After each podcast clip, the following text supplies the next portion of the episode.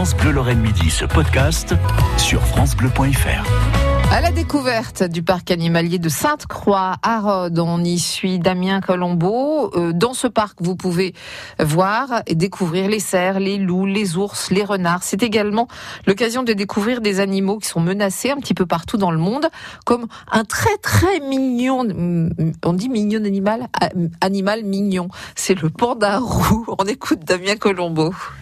On a pris un peu de hauteur. Perché sur les cabanes, on a retrouvé Coralie. Coralie à côté des pandarous.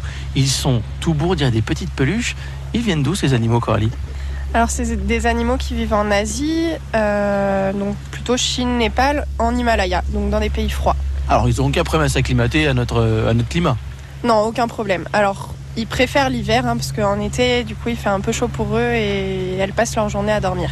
Là, ils sont bien actifs, justement. Ils, elles, vous m'avez dit, euh, ce sont des femelles?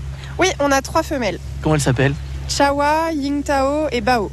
D'accord, faudra s'entraîner un petit peu pour les retenir. Euh, elles mangent quoi alors? Alors, elles mangent des fruits et des légumes et essentiellement du bambou. Du bambou, on n'en a pas beaucoup ici, forcément. Vous, vous le faites pousser? Comment ça marche? Donc, on a un petit espace où on fait pousser du bambou.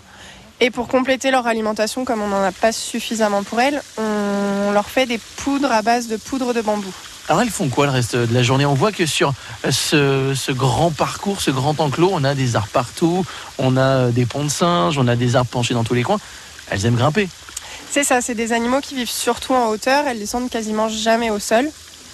Euh, donc on leur a aménagé un enclos euh, pour qu'elles puissent euh, en profiter et profiter des arbres. Elles sont craintives? Non, elles sont assez habituées à nous. Par contre, on les touche jamais parce qu'elles n'aiment pas le contact et elles risqueraient de nous mordre et ça fait très très mal.